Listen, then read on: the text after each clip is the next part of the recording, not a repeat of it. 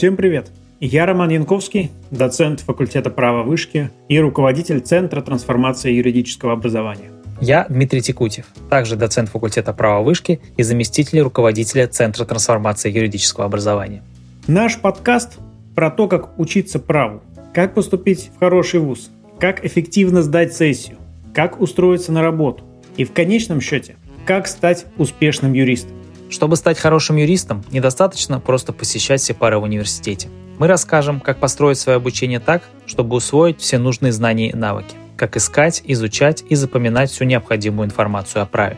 А еще мы будем приглашать практикующих юристов и экспертов, которые помогут разобраться в тонкостях вузовского образования, в трендах развития юридической профессии, в секретах построения карьеры – Слушайте нас на Apple Podcasts, Google Podcasts и на Яндекс Музыке в любое удобное время. Поехали! Мы давно хотели записать выпуск про вопросы этики. Потому что, во-первых, периодически такие вопросы у каждого юриста, мне кажется, возникают, когда клиент задает какой-то странный вопрос или когда ты думаешь, о чем можно сказать в интервью хедхантеру, о чем нельзя, что будет этичным, что нет. Ну и во-вторых, потому что периодически эти вопросы обсуждают, у нас э, постоянно принимают новые этические кодексы, постоянно идет дискуссия, зажимают ли юридическую профессию такими документами или наоборот ее ставят в необходимые рамки. И поэтому мы решили, во-первых, записать этот подкаст, и, во-вторых, позвать к нам в гости настоящего адвоката, архитектора бизнес-партнерств, кандидата юридических наук, доцента факультета права. Мне кажется, все уже поняли, о ком идет речь. Дмитрия Грица. Привет, Дим. Привет, привет, парни. Давай начнем с того вообще, зачем юристу нужна этика. В моем понимании профессия юриста, она сходна с профессией врача и подобными сферами, где, ну, с одной стороны, идет очень большая ответственность, с другой стороны, есть определенное доверие, на котором это все работает. Привлечение клиентов работает на доверии, и вообще отношения с юристом работают на доверии. Я очень хорошо это понял, когда пришел на работу к Жанне Томашевской и увидел уровень, скажем так, ее отношений с некоторыми клиентами, потому что до этого я воспринимал свою работу больше как услугу. То есть меня попросили что-то сделать, я сделал. Но тут я увидел, что юрист может быть чем-то больше. То есть есть просто клиенты, которые вот тебе верят и руководствуются твоим суждением. И даже если у них есть еще десяток других юристов, они могут позвонить тебе среди ночи, задать вопрос, и ты вот должен ответить честно. То есть не в своих интересах, а, как это американцы говорят, что лучше всего для клиента. То есть руководствуясь чисто его соображениями. И за это готово довольно много платить. То есть если так резюмировать, я бы сказал, что именно для юристов этика важна, потому что в нашей профессии, во-первых, очень важно доверие клиенту и, соответственно, нормы, которые это доверие обеспечивают. Например, Уголовно-процессуальный кодекс регламентирует обыск адвокатов, attorney-client privilege, право не допрашивать адвоката и так далее. И, во-вторых, в праве очень важны профессиональные суждения, на которые может опереться клиент как с врачами. То есть если бы у врачей не было клятвы Гиппократа, и каждый из них бы просто навязывал клиентам услуги, ну, допустим, многие это делают, но вообще-то хороший врач так делать не должен, то, наверное, мы не могли бы прийти в больницу и узнать реально, что с нами не так, потому что каждый врач бы говорил, что тебе нужно пройти полный чекап за 50 тысяч долларов, начиная от головы и заканчивая пятками, значит, сдать это, это, это, принять эти, эти, эти БАДы, а то, что с тобой реально случилось бы, было бы, конечно, ему все равно. И вот с юристами такая же история. юристов очень важно иметь два-три мнения по какому-то вопросу, чтобы клиент мог хотя бы сориентироваться, понять, что на самом деле происходит. И мне кажется, нужно, чтобы были какие-то рамки, чтобы юриста ограничивали в том смысле, что он должен действовать в интересах клиента, а не в собственных интересах в ситуации конфликта. Как ты думаешь, может быть, ты что-то дополнишь или ты это видишь по-другому? Ты знаешь, Ром, я очень люблю нашу профессию. Я правда искренне люблю юриспруденцию, право, юридическую функцию и специалистов, которые практикуют право. Но мне кажется, что мы вот в этом рассуждении немного э, как бы преувеличиваем ценность. Я не пойму, а почему вот к этому ряду врачей и адвокатов или юристов не встают в этот ряд маркетологи, дизайнеры и преподаватели по вокалу. Ведь и преподаватель по вокалу тоже может водить за нос и не учить тебя специально петь, чтобы ты ходил к нему из раза в раз и 300 лет как бы занимался у него. Ну, короче, мне кажется, что хоть я и люблю эту профессию, я думаю, что доверие к профессионализму супер важно почти везде, где нет овеществленного результата. То есть, если есть дом, который строит строитель, ну да, наверное, доверие к конкретной его экспертизе может в моменте быть проверено результатом. Я думаю, что в целом этика, как совокупность некоторых норм нравственности и морали, она все равно необходима просто в обществе. И юристы находятся просто на некотором острие этого, на пересечении разных вопросов, когда говорят, а этично это или не этично. Ну, я бы проще относился, честно сказать, к этому. Я боюсь, что юристы, которые перестанут быть юристами. Например, я сейчас учусь на магистратуре на программе «Психоанализ и психоаналитическое бизнес-консультирование». И там много бывших юристов. И вот у меня вопрос. Они, если рассматриваться вот так высокопарно, что только юристы про нравственную этику, то они вот перестали быть юристами, что им нужно перестать быть этичными? Нет, не нужно. Поэтому я думаю, что в принципе нашему обществу требуется этика и этические кодексы, этические нормы и вообще некоторая синхронизация этическая тоже нужна. Твоя позиция, юристы не все работают, так сказать, с вопросами жизни и смерти. То есть это в книгах юристы, человек, у которого на чашах весов кого-то оправдать невиновного или осудить какого-то ужасного преступника, и он постоянно вот где-то между этими сферами, для него уже и там и деньги, и все остальное это не важно, вот главное там, справедливость и так далее. Но на самом деле ведь очень много юристов таких э, приземленных профессий. Не знаю, человек вот регистрирует товарные знаки, например. Вот он может зарегистрировать товарный знак, как ему проще, или как клиент хочет. То есть вот вопрос этики, да, кажется, что здесь это не вопрос жизни и смерти, это вопрос профессионализма, качества услуги, которые ты получаешь и так далее. И в связи с этим понятна система, которая у нас сейчас действует, при которой к адвокатам применяются повышенные требования, потому что все-таки адвокаты периодически участвуют в уголовном процессе. Ну, ты как адвокат, э, я полагаю, на них ходишь и с клиентами общаешься, и в том числе с обвиняемыми, и в том числе с осужденными вероятно, тоже. И ты можешь буквально влиять на судьбу людей, как это делает врач, как это делает психолог, как это делают вот другие профессии, которые сильно, скажем так, связаны этическими нормами. Ты знаешь, во-первых, я очень рад, что сейчас в России, сейчас 2023 э, год, и никто, ни один человек из адвокатов не работает с вопросами жизни и смерти, пока у нас мораторий на смертную казнь, это очень радостно. И, честно сказать, сейчас можно вообще, ну, прям сказать, о, говорит, замахнулся. Но я считаю, что во многих процессах адвокаты по уголовным делам влияют на судьбу человека меньше, чем коуч из Инстаграма. Потому что есть дела, точно, но их скорее можно посчитать на нескольких руках по пальцам, по которым адвокат действительно влияет на судьбу человека. Статистически, скорее это не так. И статистически на судьбу человека скорее влияет человек, который в Ютубе что-то там такого сказал, и человек потом пришел и развелся, например. И на судьбу человека это больше повлияло. Окей, тогда давай прямо спрошу, нужны ли этические нормы для тех профессий юристов, которые не влияют на судьбу человека? Вот, например, нотариус. Сразу скажу, у них недавно приняли кодекс профессиональной этики, было большое обсуждение. Для нотариуса нужна ли какая-то система этических норм с э, саморегулированием и всем прочим? Это же ну, все-таки человек, который, если влияет на судьбу человека, то там в плане открытия наследства, условно говоря, не в плане судебной защиты. Я думаю, что вообще профессиональные кодексы этики – это благо. Я думаю, что это хороший инструмент ровно потому, что как только у нас возникает какое-то твердое регулирование написанное, то мы можем к нему как-то отнестись, мы можем его изменить, мы можем спорить по поводу их положений, но тем не менее у нас есть какой-то единый взгляд какой-то на это регулирование. Пока у нас нет никакого этического кодекса, и пока у нас нет этических рамок, то они просто у каждого свои и в голове. И поэтому, э, когда кто-то будет недоволен вторым человеком, например, юристом, и скажет, да он вообще проходимец, а юристу даже нечем крыть. Он не может сказать, слушай, ну вот, как бы раз, два, три, четыре, пять. Во взаимодействии с доверителем я все сделал, все, что требует мой этический кодекс. И это, на самом деле, помощник для юристов, а не ограничитель. Конечно же, помощник, потому что это некоторая, наконец, объективная договоренность, объективно существующая договоренность, пускай группы людей.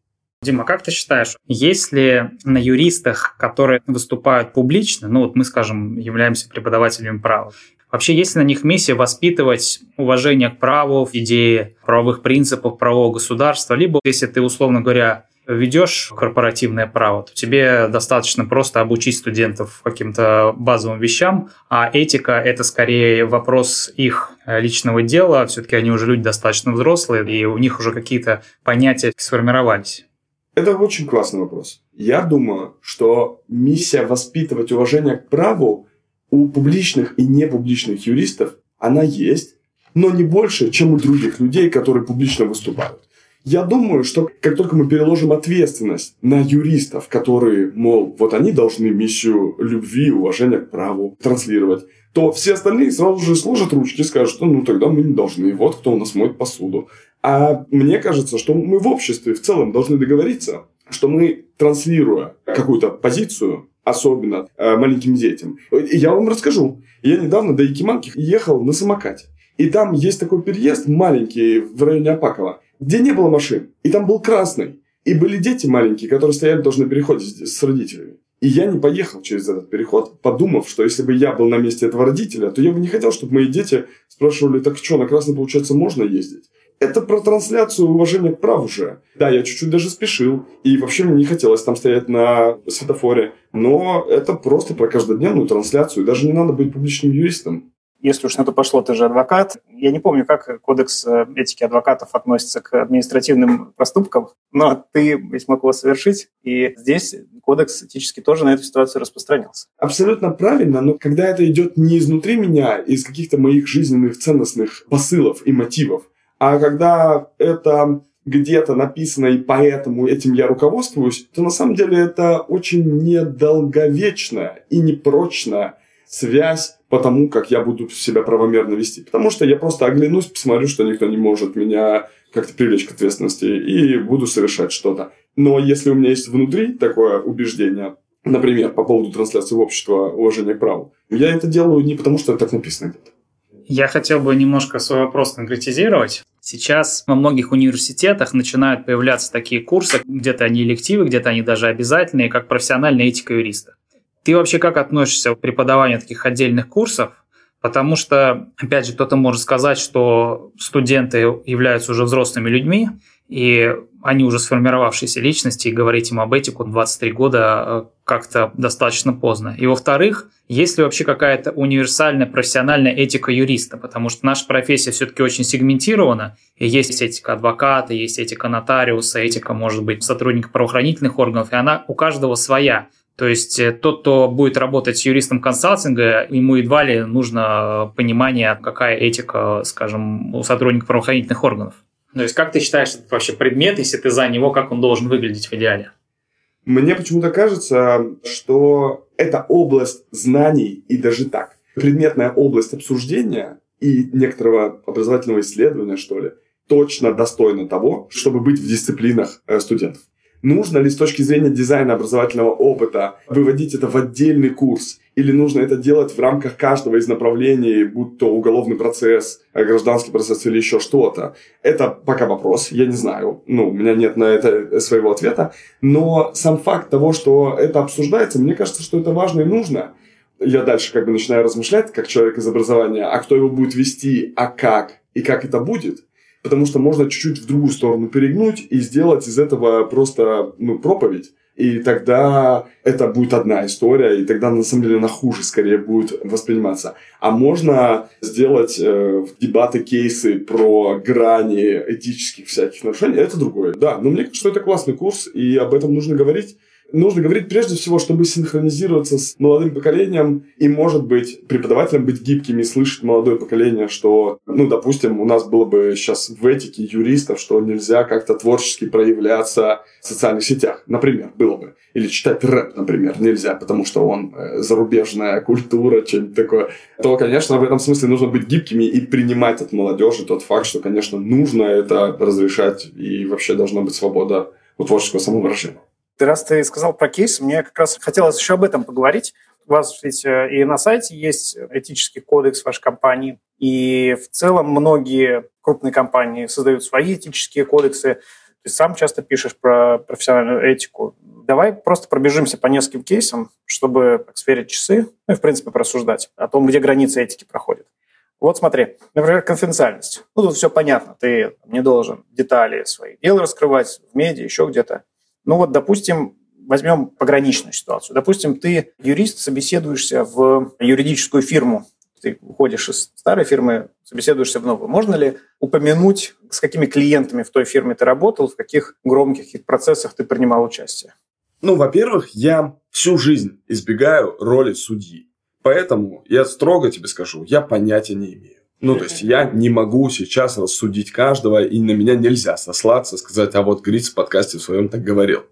Я думаю, что каждый должен определять внутри себя, э, внутри собственного какого-то ощущения добра и зла, так можно сделать или нельзя сделать. Строго говоря, я считаю, что так лучше не делать, если прямого разрешения на это не давали все кейсы, которые, например, я рассказываю, я либо рассказываю, моделируя компанию, то есть я говорю, это там нефтегазовая компания, или это консалтинг какой-то, или это IT-компания, занимающаяся там тем-то, это платформенная занятость, еще что-то.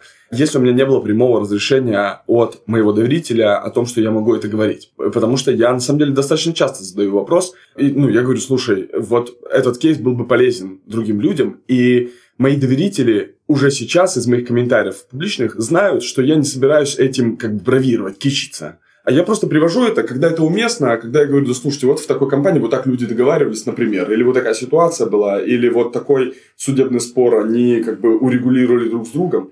Поэтому я думаю, что лучше лишний раз не называть компанию на собеседовании, если уж решать этот конкретный кейс, потому что я как собеседующий задамся вопросом, если так легко называют эти компании, то моих доверителей тоже будут называть, когда этот человек придет ко мне на работу. А мне бы этого не хотелось. Я бы скорее не взял такого человека, который бы начал мне раскрывать кто там был лицом принимающим решения, а что было, а как переговоры. То есть, если он мне на собеседовании такое расскажет, я его точно не возьму на работу, потому что он трепло, а значит, он не подходит нам по нашим внутренним как бы, принципам и ценностям. Хорошо, давай еще пару. Второй вариант – советовать клиенту, как обойти закон. Э, в американских сериалах очень часто юристов, когда лишают лицензии, повод для этого то, что как-то юрист не то, что посоветовал клиенту нарушить закон, но объяснил клиенту, как это делать. Даже в разрезе того, что когда клиент спрашивает, уважаемый адвокат, э, расскажите мне в деталях, как работает этот закон, чтобы я, конечно же, случайно его не нарушил. И адвокат так понимая, к чему идет речь, все равно ему дает консультацию и говорит, вот смотри, вот здесь, например, если полиция находит следы крови, то у них есть абсолютное доказательство вины, а вот если не находит, тогда ничего такого нет. И это уже э, я американцев... ты перевел на сокрытие убийства просто ну, дальше. Я, я привожу, конечно, радикальные примеры. Мы с тобой такие бизнесовые юристы обычно обращаются, например, к налогам говорят, вот смотри, какая практика там по дробленке? Вот какой вот лимит дробленки, чтобы налоговая обратила внимание? На твоей практике, вот какой этот лимит? Я, я, же, я же понимаю, что имеет в виду этот клиент, допустим. Вот как ты считаешь, нужно ли запрещать юристам в таком случае давать какой-то совет? Говорит, нет, я вижу, вы собираетесь нарушить закон. Вообще-то дробленка запрещена абсолютно во всех случаях. И не, не важно, какой там лимит. И не важно, когда налоговая подключится, вы же собираетесь налоги в бюджет не платить. Знаешь, я вот слышал, в Беларуси как раз так это работает. Когда ты в этот момент должен встать, и, э, потому что мало ли кто перед тобой, да? Может, это тайный покупатель от ФСБ. Да. И сказать, вы знаете, я думаю, что вы можете нарушить закон, поэтому я вам дальше советов давать не буду. Я думаю, что юрист точно не должен рассказывать о том, как нарушать закон и как обходить. И я думаю, что юрист точно должен рассказывать о том, как работает закон и где его границы применения. Твой вопрос про лимит дробленки, там вот это все, ну, короче, я просто сейчас ключевых слов накидываю, мне такой вопрос не задают, я не специализируюсь на этих вопросах. Но мне кажется, что вопрос сам по себе нормальный, а ответ как раз ненормальный. Потому что если юрист возьмется отвечать на этот вопрос не с точки зрения этики, а с точки зрения э, правдоподобности, его ответ будет чушью. То есть он просто скажет мнение какого-то налогового инспектора, если вообще он такое мнение знает. Или он какого-то вебинара, или еще что-то. Или он даже метод руководства внутреннее какое-то увидит. У этого нет твердости и подтверждения этой точки зрения. Это как, ну типа, какой процент, что мы выиграем это дело. Э, вопрос, он на самом деле юристов, которые статистику не изучали, расслабляет и говорят, ну, процентов 20. Почему 20? Почему 1 пятая? Как эти 20% получились? Почему не 12? Почему не 34? Я никогда не отвечаю на вопросы о вероятностях, потому что у меня первое образование математическое. Я знаю, что такое вероятность. И 12 от 36 отличается в три раза, мягко говоря. Поэтому здесь я не готов играть в данном случае в сделку с совестью. Я хочу привести пример ко мне вчера обратилась девушка, которая говорит, слушайте, Дмитрий, я там со своим партнером поссорилась, короче, он там странный, и я с ним договорилась, что я выкуплю там у него часть доли, ла-ла-ла, и все такое. Вы можете вот это оформить, то, что я договорилась? Я говорю, вы знаете, я могу это оформить только после того, как проведу детальный разговор вашей договоренности, потому что, похоже, вы не обо всех вопросах договорились. И она мне говорит, вы знаете, Дмитрий, а я понимаю, что если мы начнем прояснять, то я боюсь, эта хрупкая договоренность куда-то денется. А так я у него выкуплю сейчас часть доли, он поживет в некомфортном состоянии и дальше продаст мне всю остальную долю. Я из этого слышу отбирание бизнеса. И я ей говорю без морализаторства, без ничего, говорю, вы знаете, я не готов сопровождать такую штуку, потому что я не занимаюсь такими вещами. Я занимаюсь только прояснением отношений между партнерами, чтобы они по собственной воле целостно договорились о каких-то вещах. А вот работать, ну, на какие-то полумеры, вот это, мне кажется, неэтичным. Я прям вчера сказал слово неэтичным. И это интересно, что она пишет, вот после нашего звонка, очень-очень радует, что такие люди, как вы, реально есть. Я ей отказал в услуге, она пишет, особенно странно видеть это в Москве. Ну, я пойду в компанию. Она пишет, жаль, что не могу вам объяснить всей этой длинной истории. Он действительно отвратительно поступил, я не вижу для себя других решений. Спасибо за честность и откровенность и так далее. И вот это важная штука, что это же не твердое решение. Это сопровождение, ну, рейдерства. Пускай мягкого, пускай как будто по любви, пускай какого-то. Но это не этично. И я сказал ей, что я не готов в этом участвовать. И она могла бы на меня разозлиться, но не разозлилась. И говорят, что редко видят таких юристов. Я сам могу ее подтвердить. Я тоже редко вижу таких юристов. Мне кажется, я сам не такой юрист. То есть в бытность в консалтинге я ну, не скажу, что я сопровождал каких-то откровенных рейдеров, но часто границы очень размыты. Корпоративный конфликт в крупной компании, там нет обычно белых пушистых. Там все в той или иной степени плохие. И условно кто-то задалбывает другую сторону жалобами, пытается все каналы подключить, кроме разве что каких-то уже совсем уголовно-правовых мер. И это считается нормой. То есть, конечно, речь идет не о нарушении закона, но о том, что ты действительно там давишь на оппонента, чтобы он условно согласился на дисконт по сделке. Ты абсолютно прав. Я не сижу здесь в белом пальто и говорю, что я никогда таких дел не вел. Просто я в момент, когда вычислил эту штуку, я вот так транслировал свои ценности.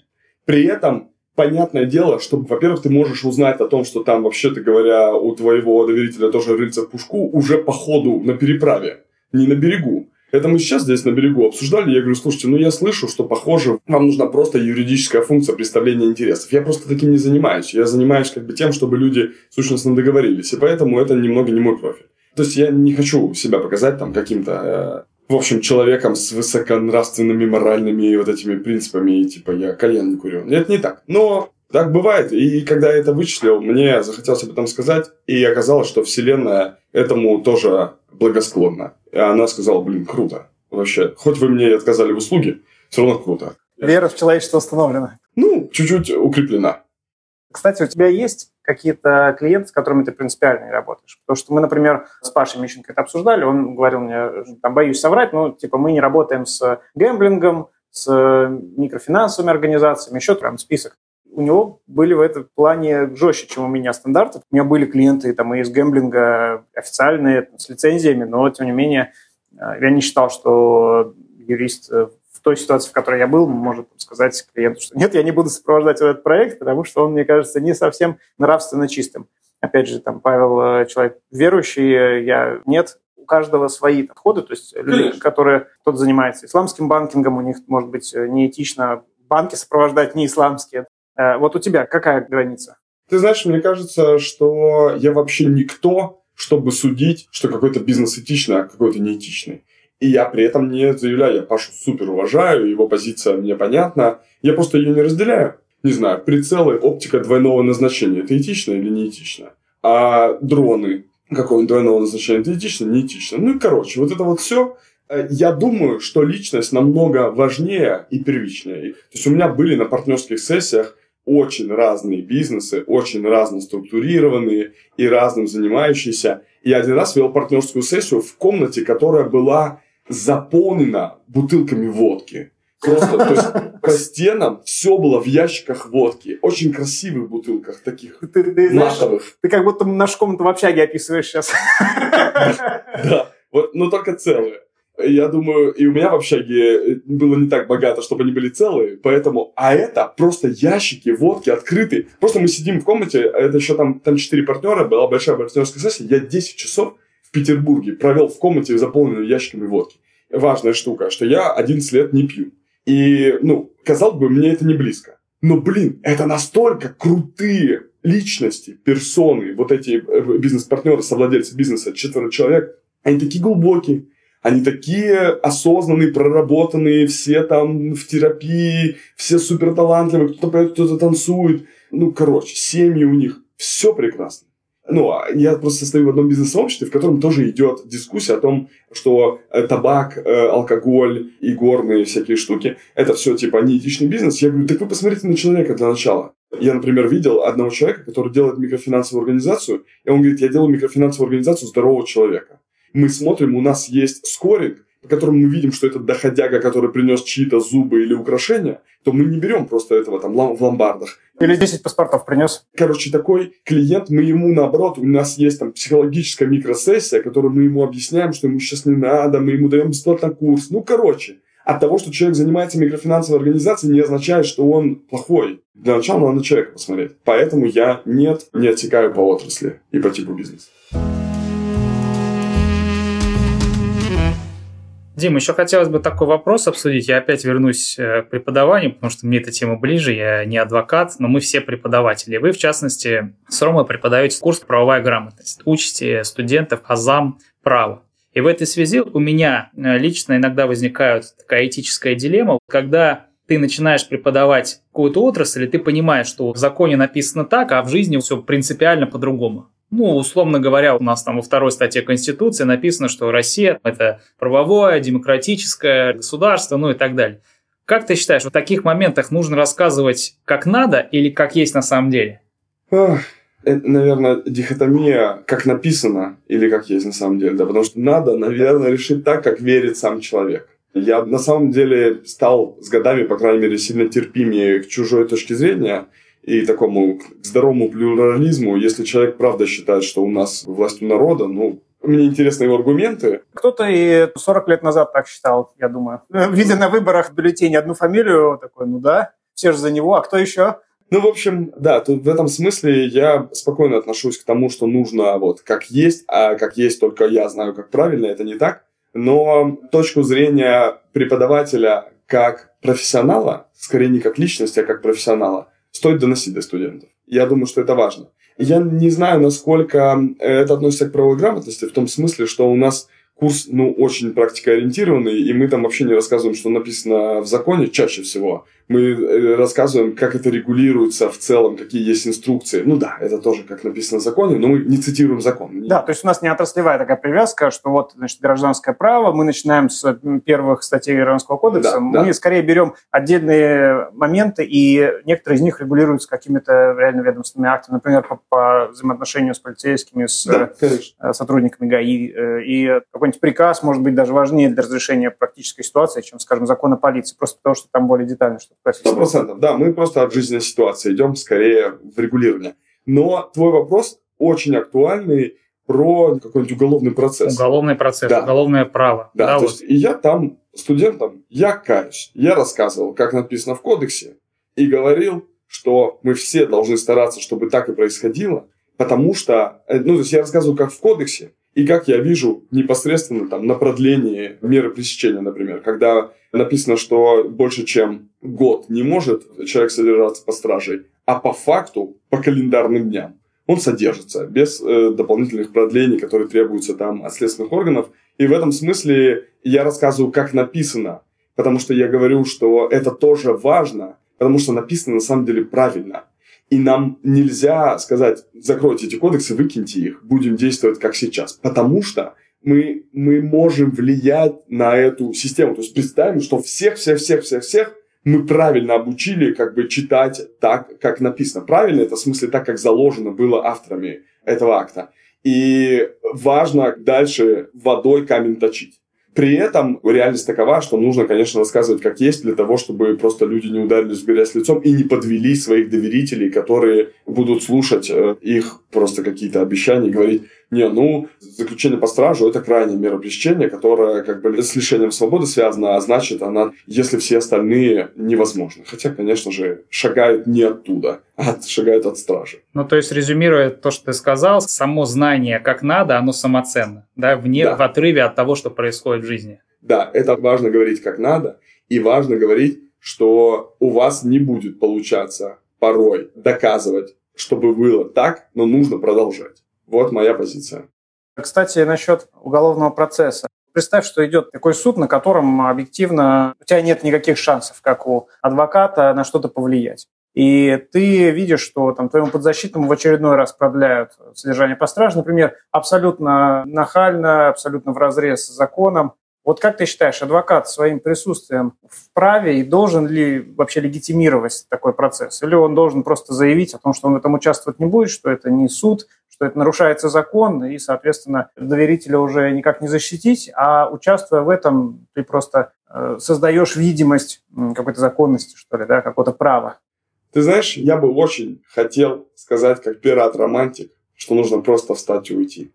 Меня часто подбивает мой внутренний авантюризм и подростковость. Типа, да, я не буду в этом участвовать, потому что мое участие поддержит это. При этом, честно сказать, ты задал очень правильный вопрос. Он сформулирован был примерно так. Объективно ты своему доверителю уже никак не поможешь. И вот тут важно понимать, что на самом деле мы скорее помогаем субъективно в его ощущении. И да, он может все равно уехать под стражу, но представим, что из твоей речи, например, конвоиры услышат, и ты сможешь до них донести, что он нормальный человек, и они ему дадут воды дополнительно, просто в коридоре, пока будут идти.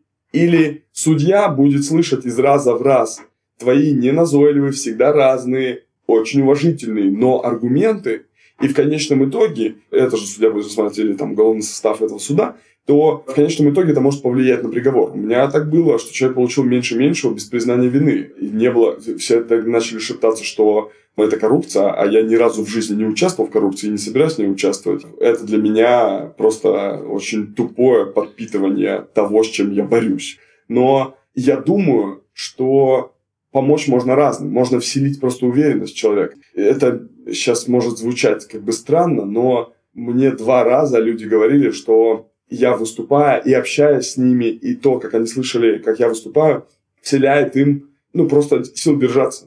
То есть они говорят, мы понимаем, что мы поедем. И я говорю, ну, очень высокая вероятность, что мы у нас продлят стражу, и вы поедете обратно. Но э, мы сделаем все возможное. И когда ты выступаешь, когда ты разговариваешь с этим человеком, когда ты его поддерживаешь, когда ты ходишь к нему в СИЗО, ты, как мне кажется, субъективно все равно можешь ему помочь. Да, ты не можешь решить проблему выхода его, потому что система не предусматривает такого выхода, там просто нет его, там нужна политическая воля, но можно с этим работать. И вот сейчас, например, ну, дело Александра Кима, это платформа «Спутник», которая продавала экскурсии в Петербурге. Да, и я напомню, вот, там была история, что э, на этой платформе продавали экскурсии, в том числе по подземным коллекторам, да. и во время одной из таких экскурсий погибли люди, и э, владельцы платформы привлекли за оказание услуг несоответствующих, бла-бла-бла. Да, безопасности. И при этом я ну, целиком и полностью соболезную. И, конечно же, это жуткая трагедия для восьмерых людей и для восьмерых семей. При этом у меня в голове не укладывается, как к уголовной ответственности привлекается лицо, не которое туда его повело, и даже не которое организовало, а которое размещало электронную доску объявлений. И для меня это не входит мои рамки, потому что это все равно, что там водитель Яндекс Такси напал на кого-то, и нужно наказать Яндекс Такси, а не водителя. Много же было таких случаев, и, естественно, всегда Яндекс говорил, что причем тут мы, это, это мы Иванов, и, и мы, это, мы это поддерживаем, да, да. И любой юрист скажет, да. Ну, это какая-то здравая история, потому что... Где, где здесь причинно-следственная связь, умысел? Категория уголовного права здесь отсутствует. Короче, там есть разные дискуссии, но сущностно мой, как бы, мое понимание, конечно, в том, что электронное объявление не может нести ответственность за те объявления, которые формально были написаны верно. Ну и это просто как только мы даем сигналы обществу, когда мы привлекаем вот таких субъектов, то это снимает ответственность с этих субъектов. Они говорят, ну ладно, если мы на платформе разместились, и мы повели куда-то людей, то не мы будем ответственная платформа. И все, и можно же поднять ручки и занять детскую позицию в этот момент. И от этого общество, по-моему, будет хуже. А еще хотелось бы одну тему с тобой обсудить. Сейчас на Западе очень популярны идеи так называемой новой этики, которые проникают во многие профессиональные сферы, в том числе юридическую профессию, скажем, культура отмены, когда лица, которые как-то себя не так проявили, совершили этический непозволительный поступок, их в профессиональном сообществе, называется, отменяют, прекращают с ними общение, не дают им доступ э, к контрактам, вообще к профессии и так далее. Как ты считаешь, возможно ли вообще такое в России? А, допустим, если юрист составил для суда заключение, которое, в общем-то, такое маргинальное с точки зрения позиции, и в сообществе есть подозрение, что он это сделал за деньги. Банально, а не потому, что он вот придерживается такой очень странной, нелогичной точки зрения. Хотя он, конечно, в праве, то есть юридически он преступление при этом не совершил. Да, то есть тебе вообще известны такие кейсы, что, что такое есть, и как ты считаешь, э, это вообще правильно, и нужно ли так делать? Мы как-то с Сашей Ермоленко, с Сережей Савельевым и кто-то там еще был, обсуждали юристов-коррупционеров, которые есть у нас на рынке, и которых и была идея поместить в черный список, сказав, что, ну вот я Саше Ермоленко верю как себе. Саша говорит, я вот знаю, что вот он вот оттуда-то знаю. Я на основе этого был, бы готов поместить в черный список, поверив Саше. Ну вот мы пытались обсуждать, короче, давайте заканцелим тех э, коллег наших, которые таскают деньги в суды которым мы знаем, что они вот выигрывают в судах с помощью взяток. И это, конечно, уже просто отвратительно. Но непонятно, как это доказать. Короче, мы это обсуждали, и я пришел к внутреннему заключению, что, похоже, это очень опасная и очень невзвешенная позиция. Непонятно, как эту маргинальность суждения формулировать. Ну, потому что, ну, порой я, наверное, высказываю какие-то вещи, которые других могут... Э, ну, я, например, считаю, что юридическая сила документа это вообще слишком переоцененная категория. Э, потому что сколько их просуживают и сколько из них дальше исполняются. Поэтому я порой какие-то вещи говорю, которые, ну, меня сложно заподозрить в том, что мне кто-то за это заплатил, но меня легко заподозрить в том, что я гадкий утенок в этом сообществе. И поэтому э, я, наверное, не шагнул бы в это. Наверное, из своих шкурных, в том числе, интересов. Потому что я бы оказался в каких-то списках. Э, потому что, скорее всего, в списках не окажутся такие супер невидимые люди. Вот они в списках точно не окажутся, потому что они никак себя не проявляют, и поэтому их позиция не спорная. Вообще, если человек не высказал ничего конкретного, значит, он всегда может дать заднюю, перекрутнуться, как бы переобуться и все такое. И я думаю, что если мы начнем ну, какие-то подобные вещи применять, то люди просто перестанут конкретно что-то говорить, в этом перестанет быть весь интерес наших дискуссий. Ведь конкретный тезис, он прекрасен тем, что к нему можно отнестись. Спасибо, Дим. Под конец задам тебе вот наш традиционный блиц-вопрос. Ты сейчас очень много занимаешься партнерскими отношениями в бизнесе и проводишь партнерские сессии, мастер-классы.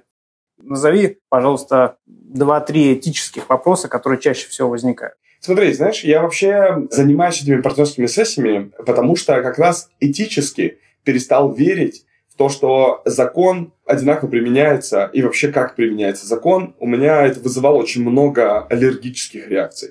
И поэтому я ушел из вот этого направления. При этом я обожаю право, и я перепридумал собственную профессию в том, что я помогаю людям, бизнес-партнерам, создавать их внутренний закон. Внутренний этический кодекс, если хотите. И в этом смысле у меня, например, у меня есть действительно фирмический кодекс, а есть у меня в сообществе архитекторов бизнес-партнерств, которые у нас 60 человек, все, кто прошли мой курс, у нас есть этический кодекс, и он тоже там прям про хорошо, что хорошо, что плохо. И я помогаю людям создавать эти штуки. Они говорят, а это вообще выполнимо или нет? Я говорю, если вы захотите это, то это выполнимо. Если не захотите, то даже если это в законе написано, то, скорее всего, этого не добиться. Ну так, в кратчайшие сроки и в эффективной форме. И этические как бы, вопросы, которые поднимаются людьми, да вот, ну, коррупция. Мы два партнера. Коррупция – это зло, и мы ни в коем случае им не пользуемся. Или коррупция – это зло, но это как бы такова жизнь, бизнес-инструмент, все такое. И есть этический вопрос, нанимаем ли мы родственников на работу, наших родственников в нашу фирму. Это в чистом этический вопрос. Кстати, у многих юридических фирм такое практикуется. Здесь нет правильного и неправильного ответа. Есть сходящийся ответ у партнеров, и есть расходящийся. Если мы оба говорим, что родственники это хорошо, нам отлично. Если мы оба говорим, что вот э, родственники это плохо, нам отлично. Но хуже, когда один приводит уже или нанял маму жены бухгалтером, а второй говорит, да я не готов как бы работать с э, родственниками, потому что мои родственники меня поддавливают. И я считал, что у нас правило, что мы не нанимаем родственников. Жаль, мы просто это не обсудили заранее. У меня, э, может быть, родственников-то и нету, да, а вот у тебя их там 20 человек, и все живут э, в однушке, мечтают, чтобы их куда-нибудь пристроили. Да. Ну, короче, разные могут быть ситуации. И, ну, например, э, в смысле этические вопросы партнеров, в том числе, если один из партнеров заболеет и не сможет быть трудоспособен, не в юридическом смысле у него там справка о нетрудоспособности, а реально, ну, он там выгорел, например, или еще что-то. Мы сущностно понимаем, что он нетрудоспособен. Сколько времени бизнес готов это терпеть, и чтобы партнер ничего не делал, но у него ничего не менялось. И это тоже этический вопрос. Это вопрос про что такое хорошо, что такое плохо. Мы как партнерство держимся на плаву, как муравьи сцепленные, или каждый сам за себя. И здесь, опять же, нет правильного и неправильного ответа. Есть ответ, которому хотелось бы, это братство. Но в тот момент, когда ты думаешь, ага, если три других партнера будут лодерничать, а я буду что за них работать, ну, и ты начинаешь по-разному рассуждать. Поэтому тут вопрос в некотором доверии и твердости твоей позиции, что ты создашь вот эту письменную некоторую рамку, которая в том числе, конечно же, про мораль и нравственность. Спасибо, Дим. Очень здорово пообщались и превысили уже миллион раз наши тайминги. С приятным человеком всегда интересно. Спасибо вам большое, пан.